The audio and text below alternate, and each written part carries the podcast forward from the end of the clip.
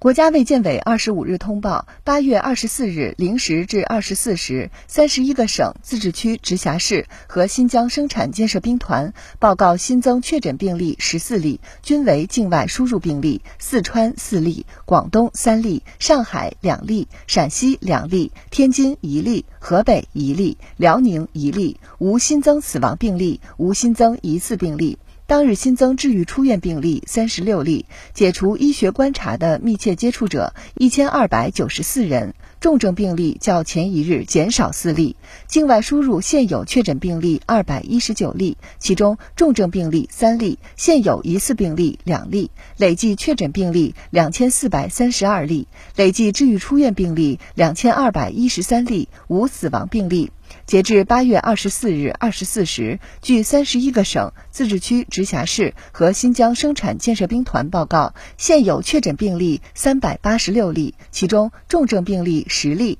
累计治愈出院病例七万九千九百六十一例，累计死亡病例四千六百三十四例，累计报告确诊病例八万四千九百八十一例，现有疑似病例两例，累计追踪到密切接触者八十一万两千二百六十八。八人尚在医学观察的密切接触者一万两千三百七十人，三十一个省、自治区、直辖市和新疆生产建设兵团报告新增无症状感染者十六例，均为境外输入，当日无转为确诊病例。当日解除医学观察十六例，境外输入七例，尚在医学观察无症状感染者三百七十四例，境外输入三百一十五例。累计收到港澳台地区通报确诊病例五千二百二十四例，其中香港特别行政区四千六百九十一例，出院四千零五十二例，死亡七十七例；澳门特别行政区四十六例，出院四十六例；